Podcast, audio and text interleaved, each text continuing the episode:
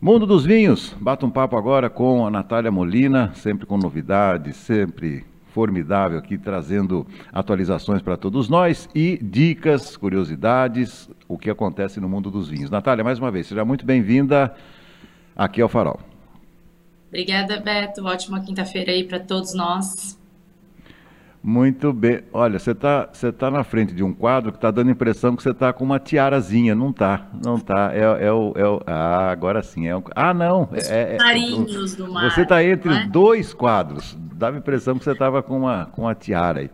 Mas é isso aí. Natália, estou vendo que você já mandou algumas ilustrações para cá. Por favor, nos explique do que falaremos hoje. Hoje vamos falar sobre leitura de rótulo. Como ler um rótulo de vinho. Hum. É, tem um jeito certo, igual eu coloquei, tem um jeito certo, eu vou falar para vocês, que às vezes a gente vai para supermercado, né, fica lá escolhendo. Frente, eu observo muitas pessoas em frente ao supermercado, nas gôndolas de vinho, que ficam lá olhando, olhando, olhando, olhando, e pegam sempre aquele que tá sempre na altura dos olhos, aquele reservado, né? E aí, eu, às vezes, eu dá vontade de falar, não, esse aqui, ó, mais barato e é melhor, sabe? Então eu vou ensinar alguns truquezinhos para aprender a fazer uma leitura de rótulo e não comprar é, sem saber, né? Às vezes só pelo preço, comprar entendendo. Olha, é, é, é, é, nós vamos começar, mas eu vou te dizer que isso aconteceu comigo a semana passada. Eu sou um observador de rótulo, viu? O tema é muito bom que você vai nos ensinar hoje. Pelo seguinte, que eu, que eu me assustei, por exemplo, quando eu achei um, um vinho da uva Merlot semana passada e a graduação alcoólica dele estava 13,5. É, é, é meio incomum para um vinho com a uva Merlot. Então é sempre importante você fazer essas associações também. Eu acabei ficando com medo, não levei não, viu, Natália? De onde era? Que país? É... Chileno. Chileno. Era um chileninho básico, para um jantarzinho básico, né? Sem maiores intenções, mas eu assustei. 13,5 para o Merlot eu não levei, não. É, é que a gente tem que ver também. Uh, eu falo que é muito. Né, o vinho não é só estudar sobre vinho, né? Eu tenho que estudar sobre geografia, sobre história, sobre química, é muita coisa envolvida. Mas a geografia entra aí para a gente saber onde é plantada, a região que é plantada, tá. se é muito calor, se não é, né? Igual a gente falou da Itália, uh, igual aqui na Argentina, que é muito quente. Então, porque quanto mais calor tem, uh, onde a uva é plantada, né? Quanto mais sol faz, mais açúcar vai ter aquela fruta e aí, consequentemente, vai ter mais álcool também. Então, às vezes, sabendo a região vai ser mais fácil, não assusta. Eu me, eu me lembrei agora, não é chileno não, é brasileiro, é lá da, reuni é, é lá da região de Bento Gonçalves. É um vinho que eu não, não conhecia, um rótulo que eu não conhecia. É, e eu sei que no sul os merlots são muito, muito bons, né? são muito apreciados, mas não era chileno não, não era brasileiro, era nacional. Mas depois eu, eu te informo o, o, o, o rótulo desse vinho. Mas vamos lá, como é que a gente deve fazer então, por falar em rótulo, como é que a gente deve ler então?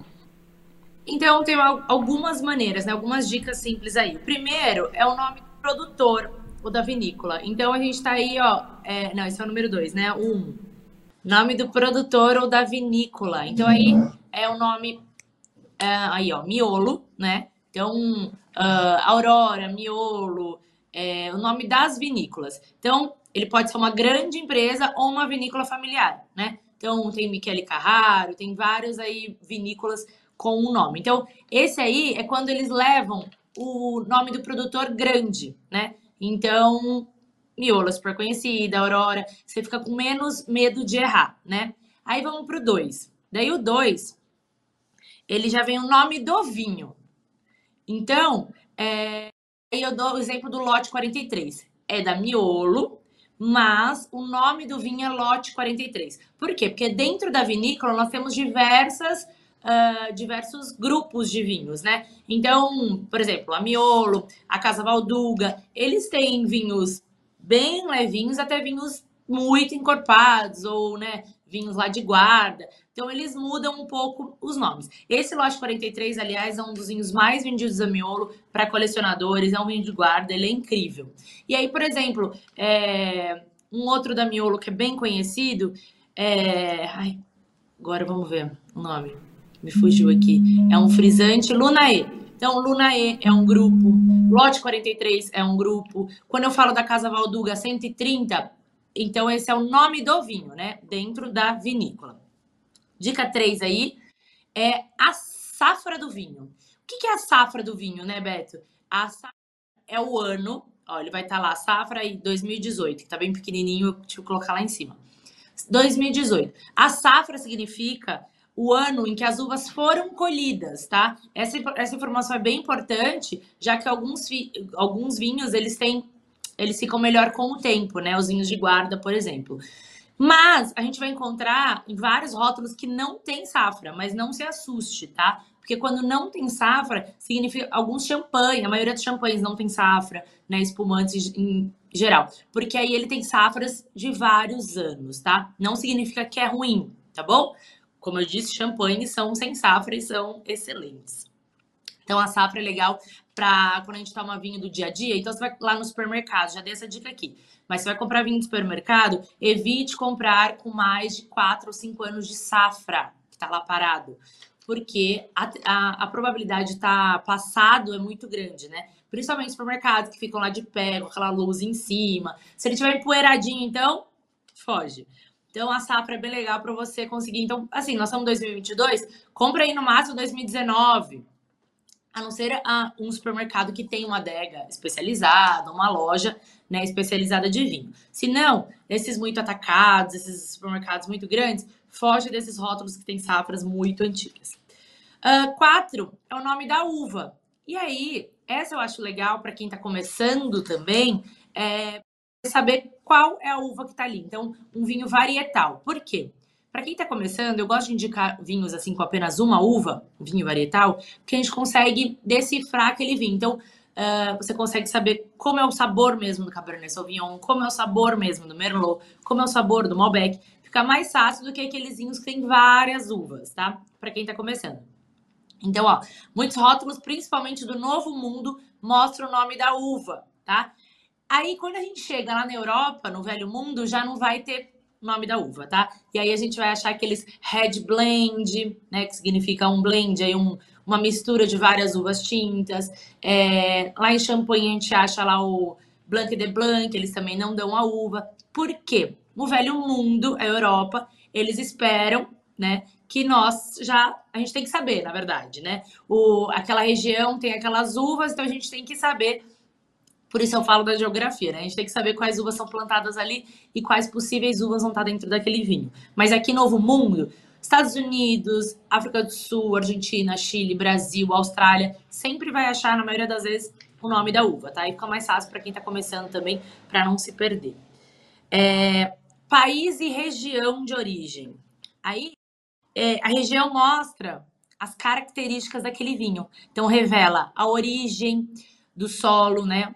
Aí eu mostro aí o Vale dos Vinhedos, Vales dos Vinhedos. É um terroir, é uma denominação de origem. Então, quanto mais específico for a sub-região, mais refinado vai ser aquele vinho. Então, por exemplo, vai estar tá lá nome Brasil, né, que é o país. Aí a região, Vale dos Vinhedos, igual na França, uh, o país, França, vai estar tá lá Borgonha, né? Que lugar de Borgonha? Quanto mais específico for a região, a sub-região que vai estar lá do país, melhor é aquele vinho, tá? Então é uma, uma característica bem legal para a gente observar também quando for comprar um vinho, principalmente pelo país, né? Pelo lugar, pela região.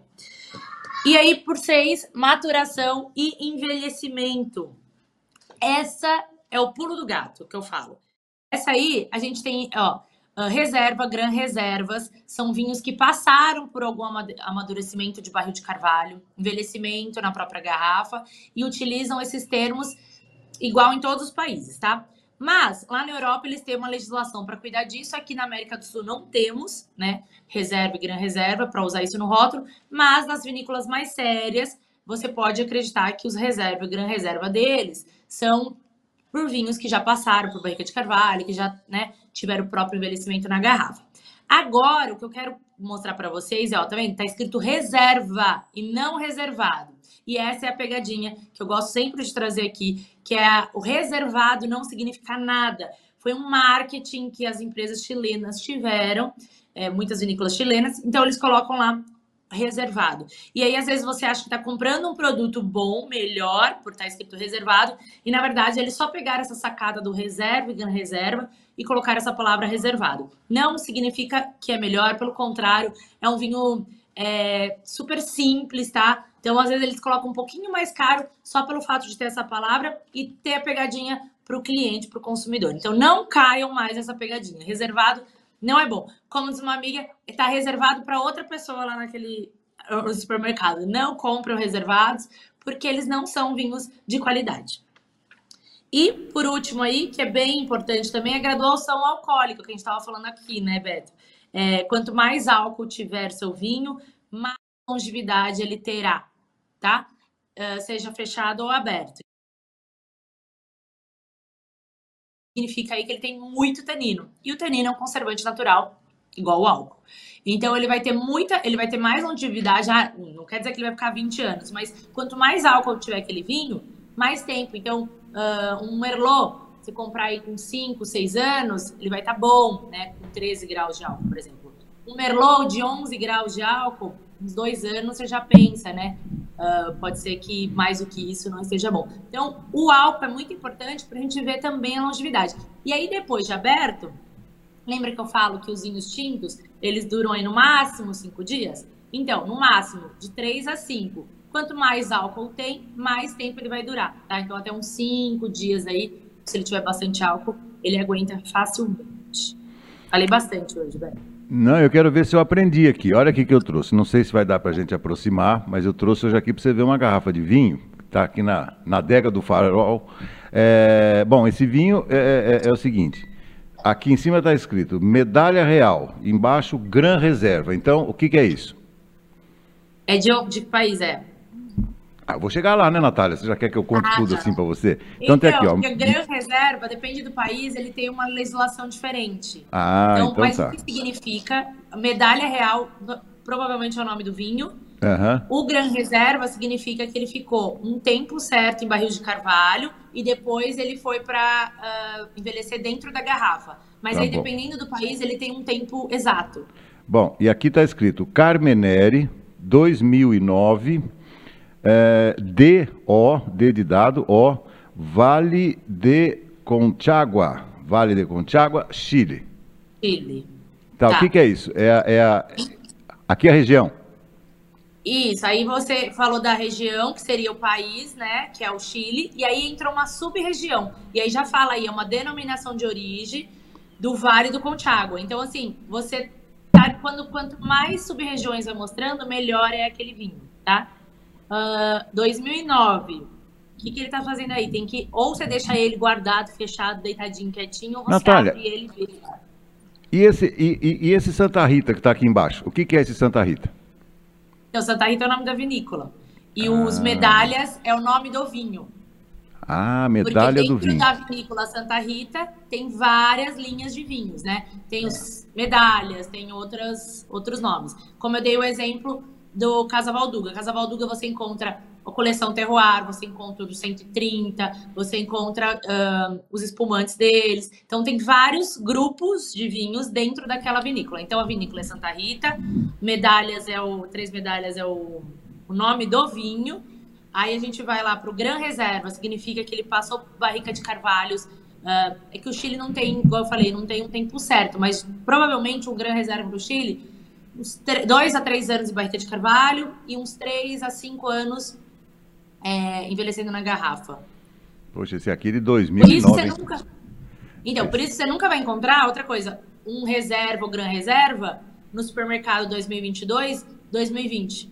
E aí não uhum. significa, é, né, tá. para comprar, porque ele não é reserva e gran reserva, porque, ou seja, ele não ficou lá o tempo que tem que ficar. Então tem essas pegadinhas também.